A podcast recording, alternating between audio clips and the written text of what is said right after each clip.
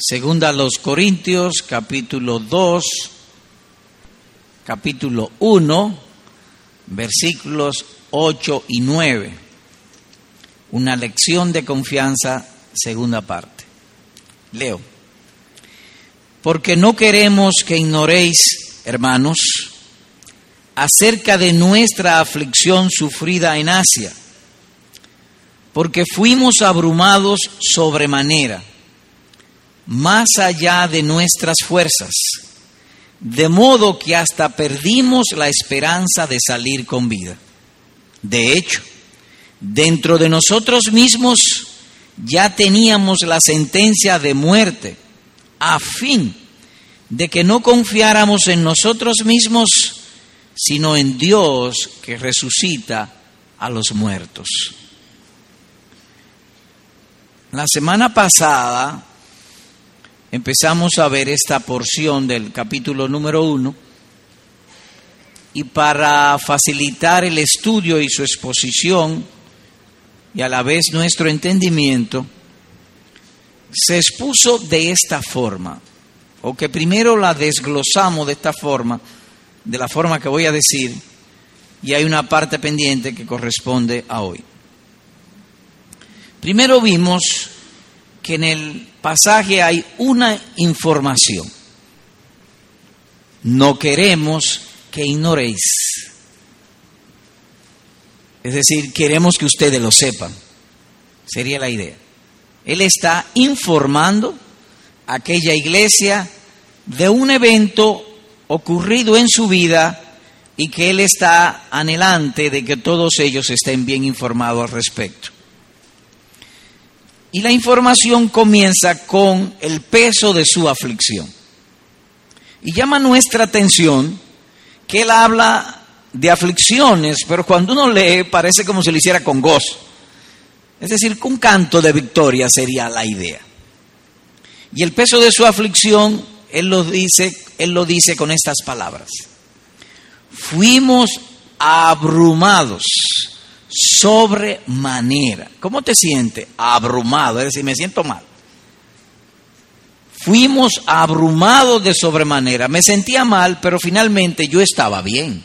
Eso es lo que él dice allí. Y a veces sucede eso con nosotros, que nos sentimos mal estando bien. Otros se sienten bien estando mal, pero el caso de nosotros no es así. Nos sentimos mal y estamos bien porque estamos en paz con Dios. Dice él, y repito, fuimos abrumados sobremanera, más allá de nuestras fuerzas. Es como si, como cuando usted ama, tiene un perro y, y el perro le hace fuerza para ir a un lado y usted lo jala más allá de su fuerza y lo mete por otro camino. Él quería ir por otro camino pero fue abrumado más allá de sus fuerzas. El texto también habla de un peligro extremo. Hasta perdimos, dice él, la esperanza de salir con vida. Cuando entramos en el asunto, nosotros pues, vimos una adversidad, pero no llegó la mente a que íbamos a llegar al extremo de salir o de perder la vida perdimos la esperanza, es decir, que habíamos tenido la esperanza de tenerla, pero ahora la perdimos. De hecho, agrega él, dentro de nosotros mismos ya teníamos la sentencia de muerte. Y es una metáfora que él usa aquí, este, vi la muerte, estuve muerto, en mi mente se acabó esto, sería la idea. Y en esta última parte del peligro extremo, se destacaron dos asuntos.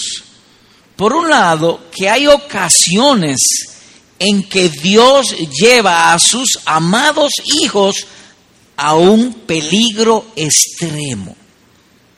Helo aquí, perdimos la esperanza de conservar la vida. Y en ese peligro extremo, además, nos hace sensible del peligro. Porque él dice, su sensibilidad lo expresa con estas palabras. Tuvimos en nosotros mismos sentencia de muerte, se acabó esto. Eso fue lo que él llegó a pensar. Así que en general, ese fue el objeto de su aflicción. Y también se dijo la vez pasada que Dios ha de conformarnos con el Señor Jesucristo en tres asuntos, en tres asuntos. Sufrimientos, gracia y gloria. En este tiempo, sufrimientos y gracia. Y luego, cuando Él venga o vayamos a Él, en gloria. Ahora bien, en lo particular y específico, el propósito de Dios con los sufrimientos o con los sufrimientos de Pablo fue llevarlo a que confesara de esta manera, a fin de que no confiáramos en nosotros mismos, sino en Dios que resucita a los muertos. Y es excelente el método que Dios usa con nosotros. Jamás podremos confiar en Dios hasta que no renunciemos de nosotros mismos y de las criaturas. Helo aquí. Dicho de otra manera, que su gracia va a vaciarnos de nosotros mismos antes de llenarnos de su espíritu y confiar en él. Así que por un lado nos entristecen los sufrimientos, pero por el otro lado nos da alegría. Dios nos está acercando más a Él. Porque la tendencia nuestra es alejarnos, ser rebeldes, y entonces la manera es ponernos a sufrir para que volvamos. Volvamos a Él. No te metas, muchacho, en la enredadera y el muchacho se mete, le pican las avispas y sale corriendo para donde la mamá. Ese sería más o menos aquí la idea. Nos pican las avispas para volvernos a él. En general eso es lo que hemos visto. Ahora iremos en la parte final de este pasaje y específicamente al verso 9. El objeto de las aficiones del apóstol Pablo. Y en dos partes. Negativamente y positivamente. A fin ese es el propósito, ese es el objeto, a fin de que, de que no, negativamente, no confiáramos en nosotros mismos. Y positivamente, sino en Dios que resucita a los muertos. Cuando el hombre deja de confiar en sí mismo o en las criaturas por necesidad, confía en Dios. Sí, pero está incompleto. ¿Y por qué? Porque hay algunos que ni confían en ellos mismos ni en la criatura, ni confían en Dios, caen en total desespero y se suicidan. Los que se suicidan que pierden toda esperanza. Pero el punto aquí no es ese. El método de la sabiduría es derribarnos para levantarnos. Confiamos mucho en nosotros mismos, mudarnos de la autosuficiencia para que nuestro poder, nuestra capacidad, nuestra suficiencia sea en Dios por medio del Señor Jesucristo. Así que veamos esto en mayor detalle el objeto negativamente. Como se ha dicho y repetimos, en esta ocasión Pablo se esfuerza de mostrarle a aquellos hermanos que el favor de Dios estaba con él.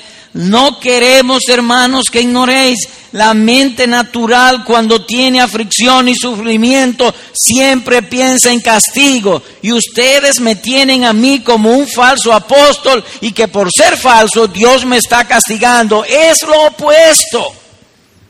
Dios me está acercando a Él. Su favor está conmigo. Es simplemente para que yo no confíe en mí mismo. Eso es lo que él está tratando de transmitir a aquella iglesia. Y les dice, yo llegué a un punto de un extremo extraordinario que ni yo mismo ya podía resolver ni solucionar y fui llevado allí para Dios hacerme saber que Él estaba conmigo. De otro modo yo habría sucumbido. La gracia me llevó a confiar en Dios, abrió mis ojos para verlo, vi su omnipotencia, vi su bondad y confié en Él, me eché en Él. Y tal poder no reside en las criaturas, sino en Dios. Nosotros, por nosotros mismos, no podemos confiar en Dios. Multitud de personas ha venido a esta iglesia y nos dice, yo quisiera confiar en Dios, pero no puedo.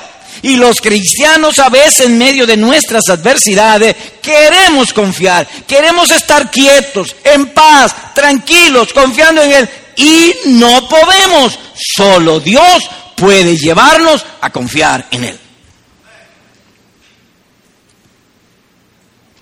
Este confiar pues algo imposible para el hombre. Solo Dios puede dárnoslo. Vuelvo a leerlo. De hecho, cierto, seguro, dentro de nosotros mismos, es decir, en mi mente, en mis adentro, en mi corazón, lo que tuve fue sentencia de muerte, a fin de que la gracia le fue disminuida para luego aumentarse. Eso es lo que a su entendimiento, lo que él estaría diciendo allí. Amados y entrañables hermanos, el sentido de la muerte en un verdadero creyente no es algo nocivo, sino beneficioso. ¿Tiene tu sentido de la muerte cerca? Pues es un bien. Eso es un bien, mientras estemos en Cristo. Helo aquí. ¿Y para qué sucede eso? Para alejarnos del mundo, de nosotros mismos, de nuestro poder y acercarnos a Él. El poder de Dios viene a nosotros mediante un canal llamado confianza en Él. Cuando el sentido de la muerte viene a nosotros, no hay criatura que pueda ayudarnos. El dinero no puede, ni los placeres, ni los amigos, ni los médicos, nadie puede. Solo Él puede. Para que confiemos en Él.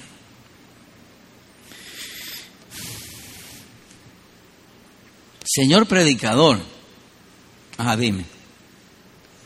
¿Usted puede decirme los enemigos del confiar? Sí, son dos enemigos, a saber que tiene nuestra confianza en Dios tiene dos enemigos y que traemos allí o inferimos del pasaje. ¿Y cuáles son esos dos enemigos? Yo mismo y las criaturas. Yo mismo y las criaturas. Así que vamos a adentrarnos ahora un poco más en los enemigos de la confianza en Dios. Dichoso, feliz, bienaventurado el hombre que en Dios confía. Pero eso no es tan sencillo. Eso no está en nosotros. Hay dos enemigos constantemente contra ese confiar. Primero, en mi propio pecho. Yo mismo. Y cuando uno lee las escrituras, aún grandes héroes de la fe estuvieron eh, inclinados a confiar en ellos mismos como capaces de hacer la obra de Dios, pero sin confiar en Dios. Pablo fue un caso. Helo aquí, helo aquí. Tuvimos en nosotros mismos sentencia de muerte para que no confiásemos en nosotros mismos.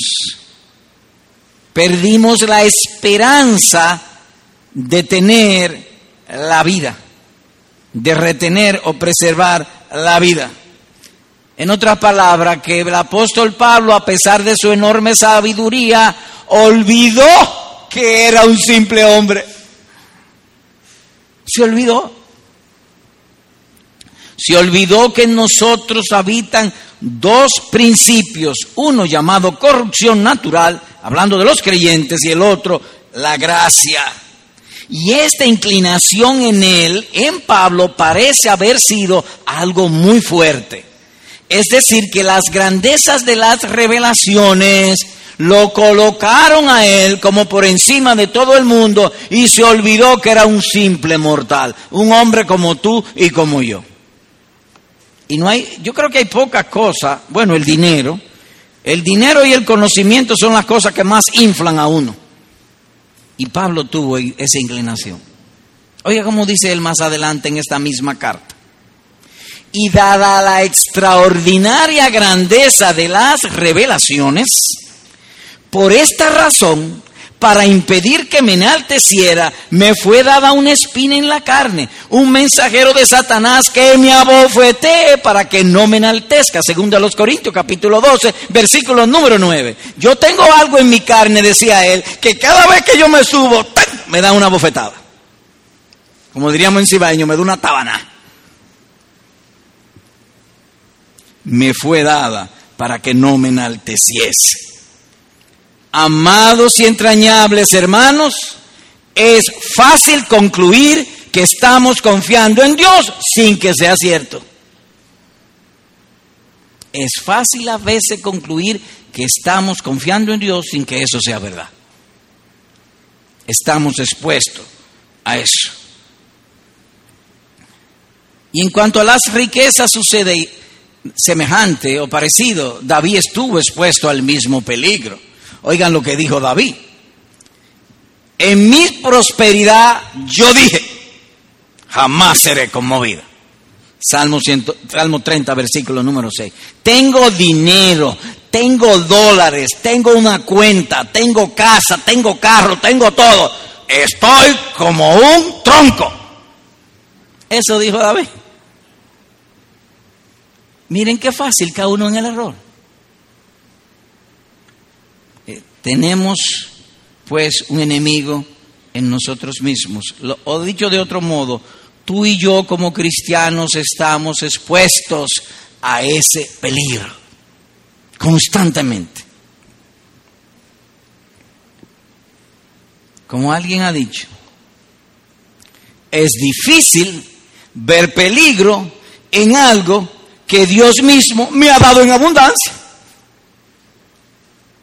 Es difícil yo ver peligro en eso. Dios me ha dado bienes, me lo ha dado en abundancia y que además sea un peligro. Así que no será pues difícil tampoco levantar pensamientos de falsa esperanza. Pero hay otro enemigo. Y es que estamos inclinados a confiar en las criaturas más que en el Creador.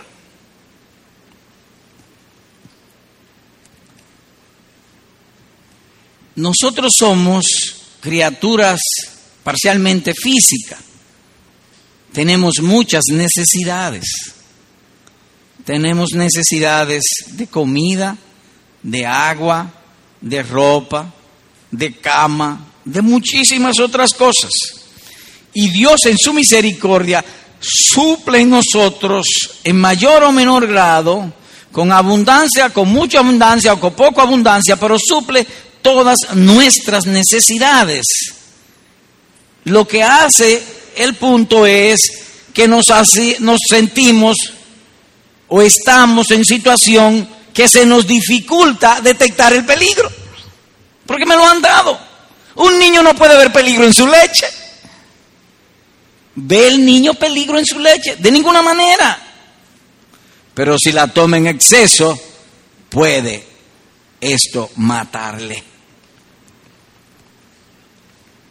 Mire lo dicho por el apóstol en esto que estamos hablando, que el confiar en las criaturas es difícil de detectar el peligro y, a veces la dificultad estriba en, lo que, en la manera en que Dios nos lo da, no por Dios, sino por el mal en nosotros. Dice en otro lugar, todo lo creado por Dios es bueno y nada se debe rechazar si se recibe con acción de gracias. Es bueno. Y luego agrega que Dios nos da abundantemente todas las cosas para que las disfrutemos. Primera Timoteo 4:4, capítulo 6, verso 17. El asunto es que tenemos una naturaleza corrupta y hay un diablo que excita nuestra imaginación. Vemos un objeto prohibido y el diablo me mete y, y asopla y la imaginación sube, se va. Es decir, que la lactosa no es mala, el mal está en mi estómago que no la digiere. Sería pues la idea. Y por ello entonces caemos o somos inclinados a amar a las criaturas más que a Dios. ¿Alguna vez a usted se le ha quitado el sueño porque su fe se le disminuyó? No, duerme igualito. Pero si el negocio quebraste, no duerme. Ay, ¿por qué será?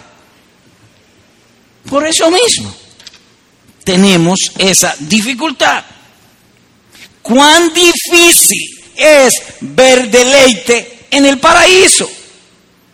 A veces yo mismo he dicho, oigan eso, algo que yo repito a menudo, un versículo que desde el día que lo descubrí, lo repito muy a menudo en mi mente, que Dios en Cristo nos llamó a su gloria eterna. Eso es maravilloso, eso es lo más que un hombre puede ser feliz. Pero yo lo estoy diciendo y yo mismo me pregunto, ¿y tú lo crees? ¿Tú crees eso?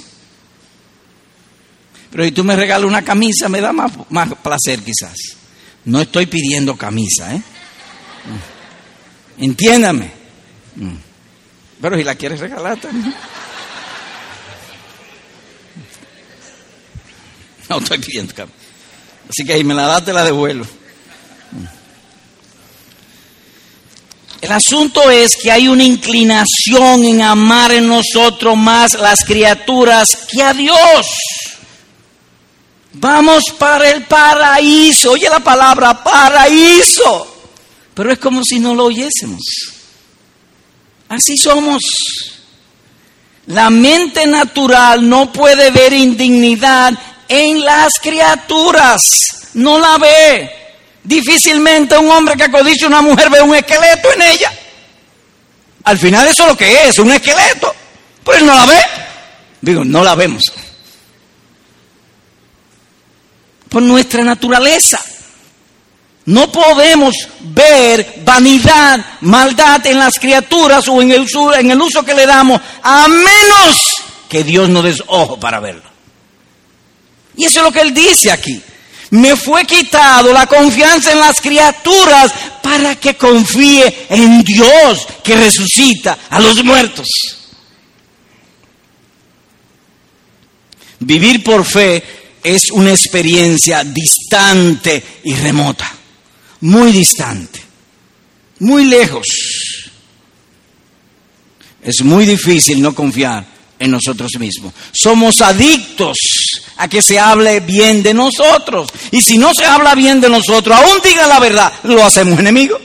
Aún digan la verdad. Porque nuestra tendencia no es amar la verdad, sino la vanidad. Esa es nuestra tendencia, nuestra tendencia. Dicho de otro modo, somos adictos al positivismo carnal. Así que hay un latente peligro contra la virtud de confiar o creer en Dios. Y eso hubo en Pablo, en el gran apóstol Pablo. Hubo eso. Un excelente creyente, cuanto más en ti y en mí. De manera que aquí son muy apropiadas las palabras de nuestro Salvador. Sin separados de mí, nada podéis hacer. Dice Juan 5, 15, 5.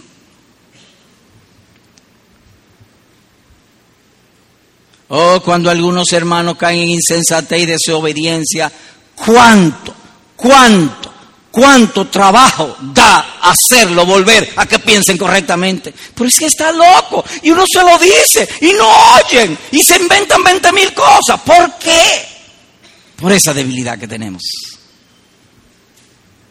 Oh, no debe faltar nuestra oración. Oh Dios, hazme crecer en tu gracia y en el conocimiento de tu Hijo nuestro Señor Jesucristo.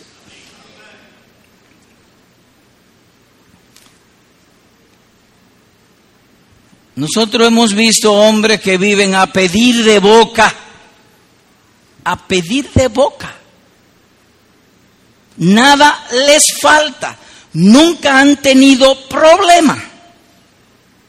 Y cuando tienen problemas, fácil lo resuelven. Ese tipo de gente no saben lo que significa fe. Confiar en otro, en la bondad de otro.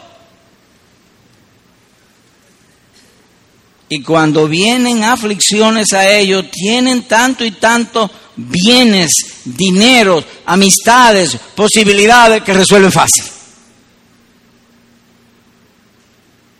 Pero al mismo tiempo no hay Dios en sus pensamientos. No aplica aquello que dice nuestro Salvador, bienaventurados los pobres en espíritu, porque de ellos es la República Dominicana. No, el reino de Dios. No el de Obama, no el de la reina de Inglaterra, de Dios. Está eso muy ausente de nosotros. David habla de esta clase de gente. Dice, porque no hay cambio en ellos, no temen a Dios. No hay cambio en sus vidas, no temen a Dios. No, mire, ellos crecieron analfabetos, aprendieron a leer y escribir, crecieron con abundancia, como dicen por aquí, lo criaron y lo hacían dormir en cunas de oro. Y todo es progreso, progreso, progreso, progreso, progreso. Y después mueren como pajaritos. Y como no ha habido cambio o disminución en ello, dice David, no temen a Dios. Salmo 55, versículo número 19. Y ellos viven bien, no, eso es un sueño. Viven en un sueño. Comentando sobre esto, alguien ha dicho, la naturaleza humana está inclinada a confiar en los bienes presentes y esto es verdad aún en los mejores hombres como el gran apóstol Pablo, David y otros tantos. ¿Y por qué eso sucede? ¿Por qué eso así? Porque nosotros tenemos una naturaleza caída. Oigan la palabra, caída.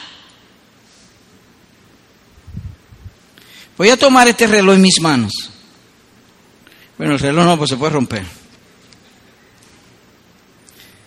Este pañuelo lo tengo en mis manos. ¿Está arriba o abajo? Arriba. Abajo ahora. Caído. Caído es abajo.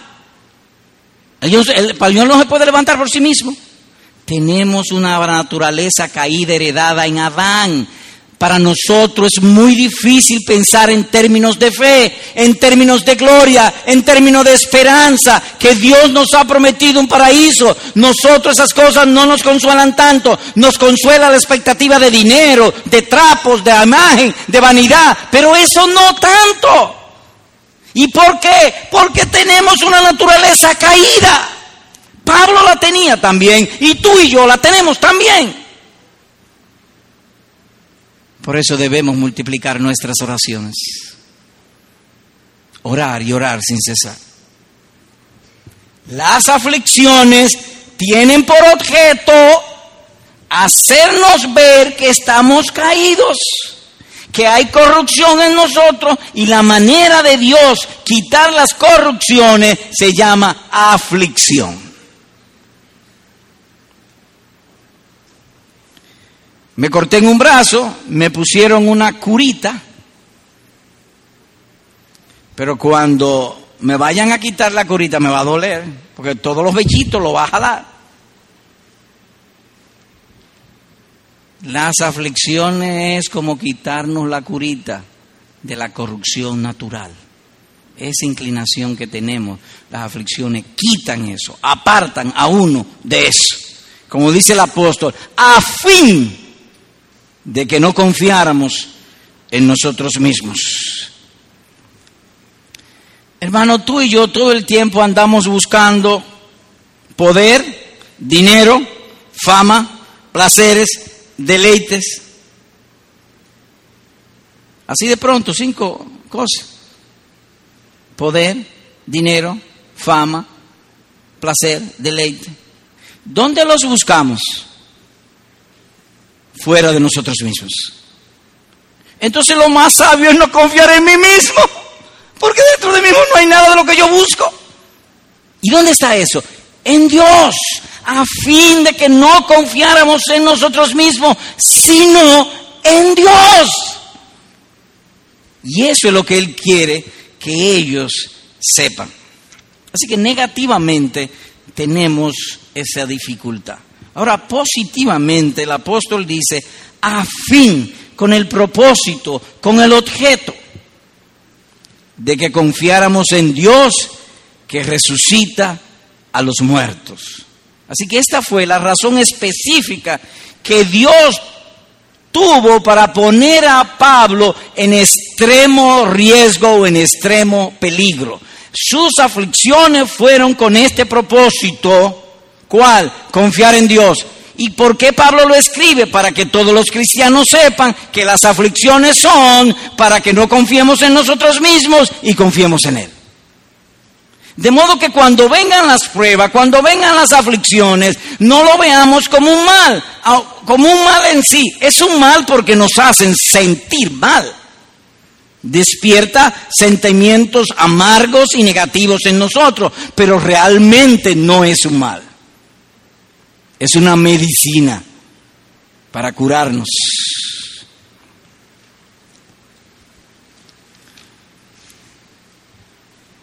Cuando uno va a emprender algo, uno siempre necesita algo superior en que apoyarse. Los animales son irracionales, nosotros lo dirigimos, porque somos seres superiores, racionales.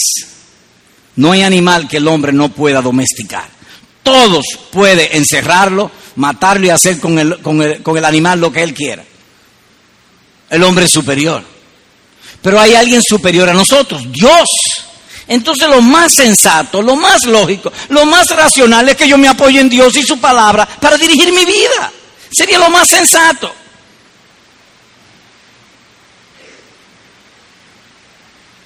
O dicho de otro modo, que los débiles necesitan apoyarse en el alguien más fuerte. Por eso dice la escritura que Dios da gracia al humilde, al que se siente débil, porque es el que lo está pidiendo con sus hechos y en su corazón, y entonces le da gracia. Y Pablo dice, eso mismo me pasó a mí. Tuve sentencia de muerte, fui abrumado sobremanera, y entonces me sentí débil. Dios abrió mis ojos y me hizo ver la gloria de Dios y me transformó. Porque eso dice en 2 Corintios 3, 18, que viendo la gloria de Dios somos transformados. Pregunta. ¿Y qué vio Pablo de la gloria de Dios? Dos atributos. Dos. Su omnipotencia y su bondad. ¿Y qué vio él? Que Dios resucita a los muertos. Él tiene poder para eso y que era para el beneficio de él. Es decir, que es bueno. Porque hay cosas que son buenas, pero no buenas para mí, buenas para ti. Pero él la vio buena, él vio a Dios bueno, que Dios quería el bien de él. Y hermanos, ese es el fundamento de la vida cristiana. La vida cristiana o la religión verdadera tiene dos columnas, dos. La omnipotencia de Dios y la bondad de Dios. Que Dios todo lo puede, todo lo que quiere, Él hace y lo hace para mi bien. Por eso, eso es lo que Él está diciendo allí.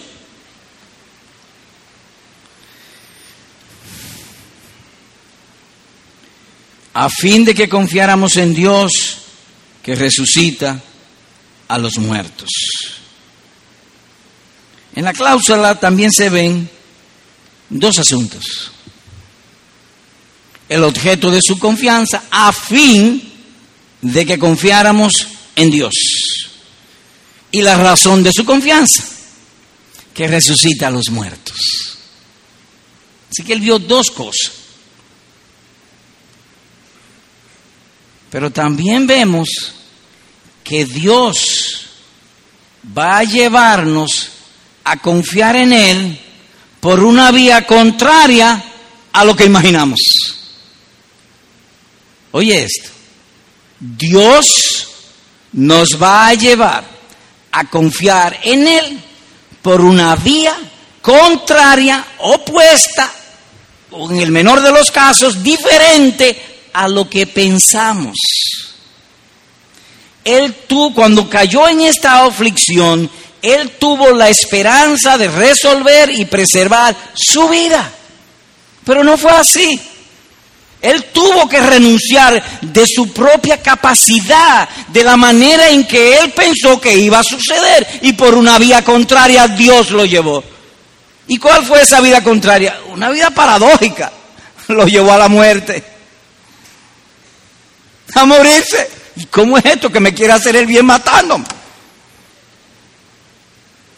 Eso como dicen por ahí, compadre, no me defiende.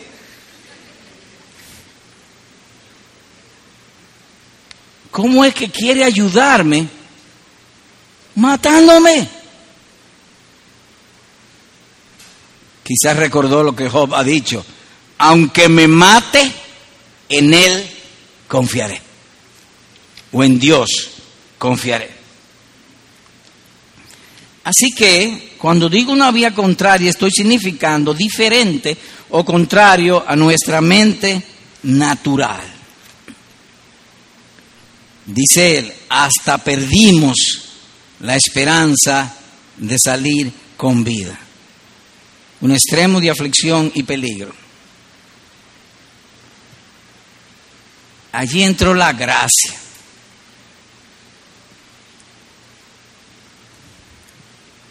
Él ha dicho, perdimos la esperanza de preservar la vida. Es decir, que mentalmente, por un tiempo, él tuvo la esperanza de resolver y recuperar o mantener el instinto de conservación, su vida. Eso fue lo que él pensó.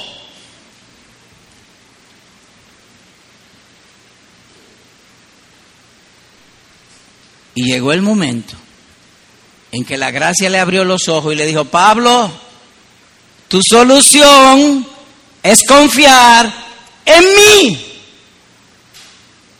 No en lo que tú piensas, no en la manera que tú has dicho. Por eso, amados hermanos, tenemos un gran ejemplo en nuestro Señor, que cuando pidamos algo, sobre todo cosas de esta tierra, siempre pidamos de este modo. Al final pongámosle esta muletilla que se haga según tu voluntad y no según la mía. No según yo, sino según tú. Miren el grado ascendente del apóstol. Aflicción, uno. Abrumado sobremanera, dos. Más allá de nuestras fuerzas, tres Perdimos la esperanza de salir con vida. Cuatro, teníamos la sentencia de muerte. Su esperanza racional se fue agotando para que confiara en Dios.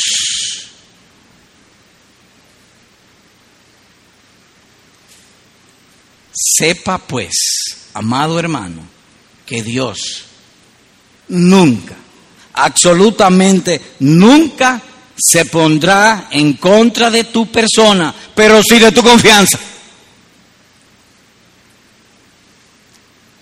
Él no quiere nuestra destrucción, pero sí nuestra humillación y nuestra transformación, pero no tu destrucción.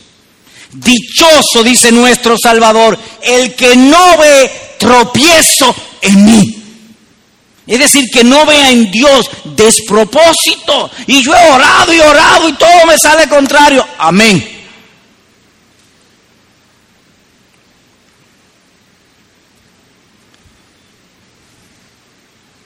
¿Qué vio él? La gloria de Dios y fue transformado. Comentando sobre esto, el ministro puritano William Bridge escribió lo siguiente y cito sus palabras. Es a eso y no otra cosa lo que apropiadamente llamaríamos fe o confianza. Esto es cuando uno apoya el alma sobre Dios en la espera de algún bien fuera de nuestro poder o alcance. Termina la cita. ¿Puedes repetir? Sí, como no. Es a eso y no a otra cosa lo que apropiadamente llamaríamos fe o confianza. Esto es, cuando uno apoya el alma sobre Dios en la espera de un bien fuera de mi poder obtenerlo y de mi alcance, entonces confío en Dios. Perdimos la esperanza de salir con vida y confié en Él. Sería pues la idea. ¿Y cuál fue su razón? Que Dios resucita a los muertos. Y lo mismo pasó con Abraham. El primer hombre sobre la tierra que vio resurrección fue Abraham. Dios le dijo, toma tu hijo y mátalo. Y en su corazón lo mató. ¿Y por qué lo mató? Ah, porque él pensó, pero ven acá, él me dio, mira, Sara ya le había cesado la costumbre de la mujer. Yo estoy un viejito seco y tengo un hijo. Entonces él me dijo a mí, hizo uso de su buena experiencia. Él me dijo a mí, y yo lo aprendí, que él llama las cosas que no son como si fuesen. Porque está normal que dos jóvenes tengan un hijo, pero dos personas de 100 años tener un muchacho robusto, saludable, que no hubo ni que llevarlo al médico. Eh, espérate, él puede todo. Mata a Abraham, pues lo mato. Porque él puede resucitarlo. Él lo resucitó de mí y de Sara. Dios nos enseña a pensar correctamente que Él es el que resucita a los muertos.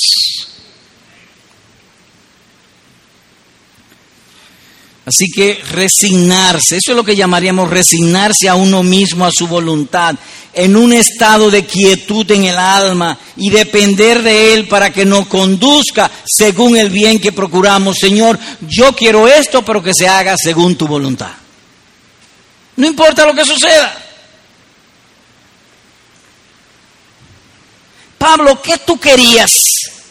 Vivir. Y mientras tú usaste tu propio poder, ¿qué pasó? Morí. Y cuando confiaste en Dios, ¿qué pasó? Viví. Lo mejor es confiarle.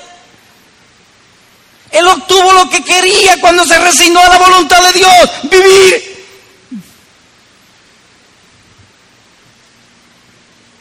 Pero esto no es fácil.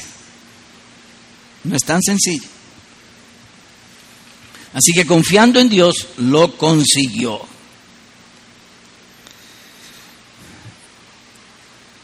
Cuando uno lee el pasaje, uno nota que aparentemente Pablo se debilitó, su confianza se debilitó.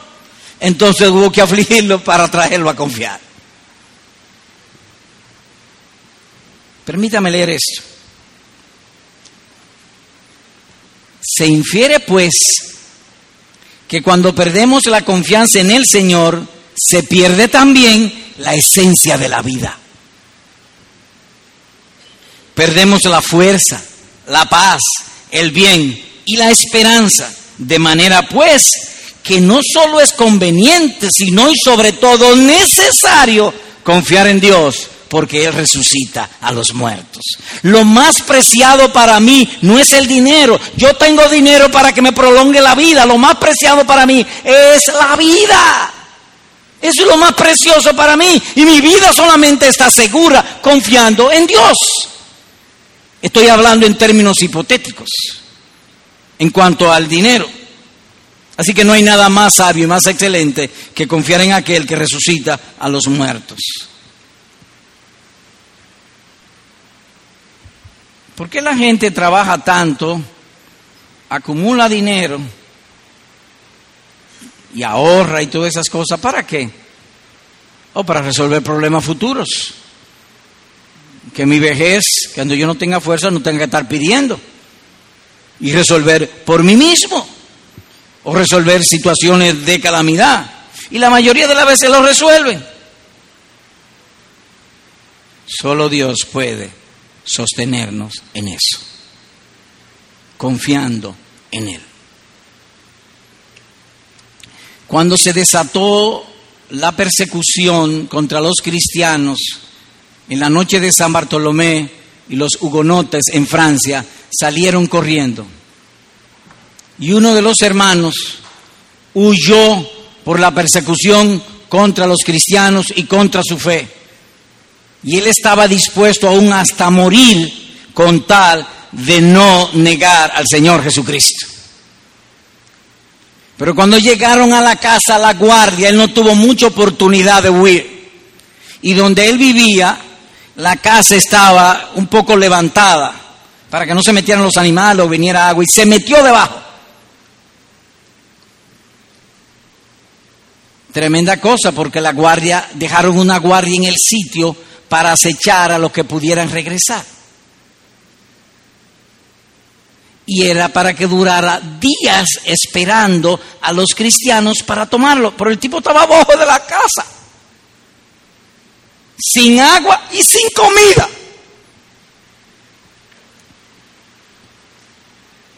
Pero confió en Dios. Ay, qué pasó? Una pata iba todas las mañanas y le ponía un huevo al lado. Tenía agua, tenía proteína, tenía carbohidratos y toda la vitamina que tú quieres. Confiando en Dios. Dichoso el que en Dios confía. El que confía en Dios tiene riquezas del cielo y ese dinero vale en todas las situaciones. Resuelve todas las situaciones. Así que para concluir, por lo menos de esta parte, les invito a un hecho específico en la vida de este mismo hombre, el apóstol Pablo. Vayamos a 2 Timoteo capítulo 4. Leo en el versículo 16 al 18. Dice él, en mi primera defensa nadie estuvo a mi lado, sino que voy a parafrasearlo, sino que todos los hermanos me abandonaron, me dejaron solo en el tribunal, próximo a la sentencia de muerte, me abandonaron. Pero como él no estaba esperando tanto de las criaturas, sino de Dios, él agrega una nota de compasión. Que no se les tenga en cuenta. ¿Hoy por qué? El Señor estuvo conmigo y me fortaleció a fin de que por mí se cumpliera cabalmente la proclamación del mensaje y que todos los gentiles oyeran. Y fui librado de la boca del león. Y paro aquí, fui librado de la boca del león. Mi cabeza estaba dentro de la, de la boca del león. Eso es lo que le está diciendo. Y concluye, como fui librado de la boca del león, el Señor me librará de toda obra mala y me traerá salvo a su reino celestial. Oh, a Él sea la gloria por los siglos de los siglos. Amén. ¿Cuál es la virtud que destaca en este pasaje? Confianza. Él estuvo confiando, confiando en Dios. ¿Y qué le trajo esa confianza? Me fortaleció, le dio poder. El poder de Dios viene a mí por la confianza. Dice él, el Señor me fortaleció. ¿Y qué más le trajo? El Señor me librará de toda obra mala. Fortaleció mi esperanza. ¿Y qué más le dio? Su bondad por lo cual estoy seguro me traerá salvo a su reino celestial. En otras palabras, que las aflicciones y las adversidades vienen a mí para sanarme de la confianza en mí mismo, de la confianza en las criaturas, para que yo confíe en Dios y al confiar en Dios Él me libra y al librarme el sentido de seguridad de salvación, de que el reino de Dios me pertenece, crece. Pues Él concluye, me traerá a salvo a su reino celestial. ¿Qué vimos hoy? Bueno, hoy se expuso sobre el método divino con las aflicciones del apóstol Pablo.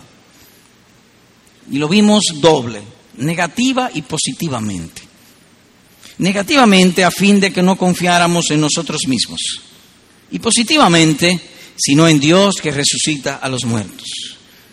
Fue derribarlo para levantarlo, mudarlo de su autosuficiencia para que su poder, su poder y potencia sea en Dios y solo en Dios.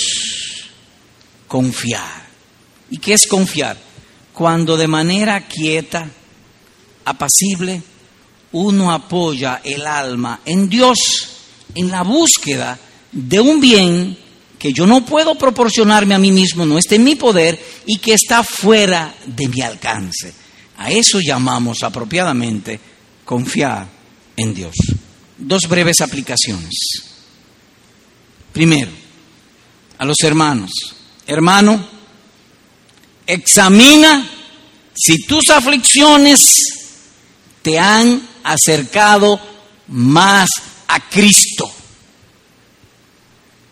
¿Tú has tenido aflicciones? Sí. ¿Tienes sufrimiento? Sí. ¿Cuál ha sido el resultado de eso?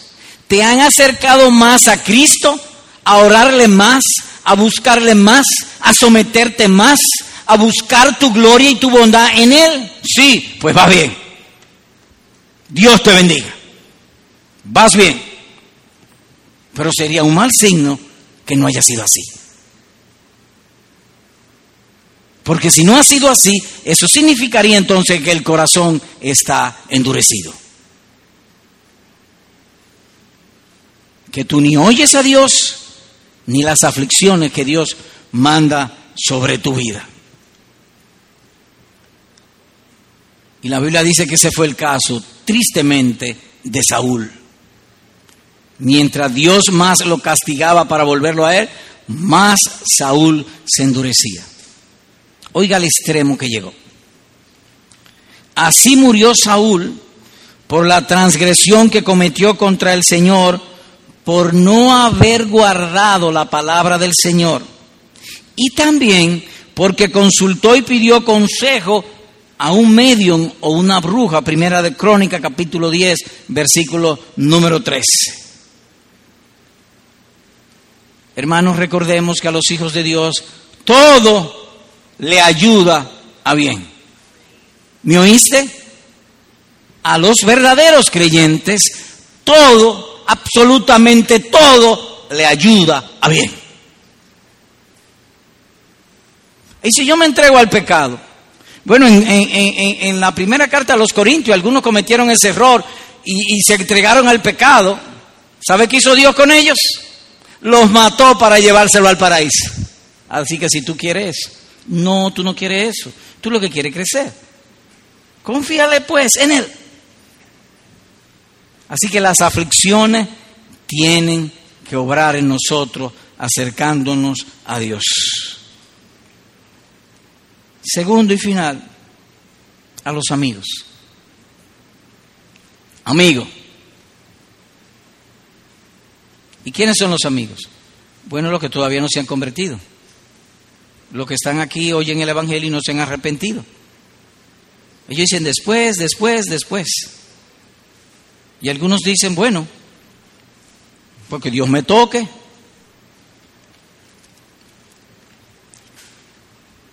Te voy a hacer una pregunta. ¿Tú oíste el sermón de hoy? Sí. ¿Y qué tú oíste? O que Pablo, por él mismo, le dieron sentencia de muerte, entonces confió en Dios y fue librado. ¿Tú estás seguro que eso fue lo que dijimos? Sí, eso mismo es. De acuerdo. Eso fue lo que dijimos. Ahora te tengo otra pregunta. ¿Cuándo vino el poder de Dios sobre Pablo? Cuando él dijo estoy esperando que Dios me toque o cuando confió. Cuando confió. Confíale pues, ahora, ahí. Señor, perdona mi desconfianza en ti. Perdona que me he manejado mi vida por mis propios pensamientos. Límpiame, perdona mi incredulidad. Sálvame, dame confiar en ti.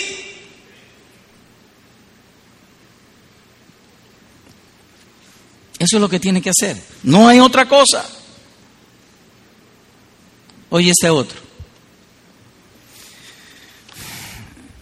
¿Tú puedes ponerme atención? Sí, pues ponme atención. Seria atención. Te voy a leer algo que está en uno de los salmos. Mejor es confiar en Jehová que confiar en el hombre.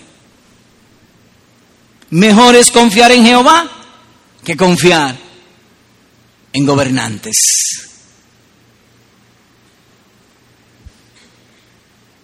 ¿Qué es mejor? Confiar en Dios. A eso te invito en esta hora entonces. Ahí sentado en tu asiento, Señor, perdona mis pecados, perdona mi locura, que yo he querido vivir y ser feliz sin ti. Perdóname.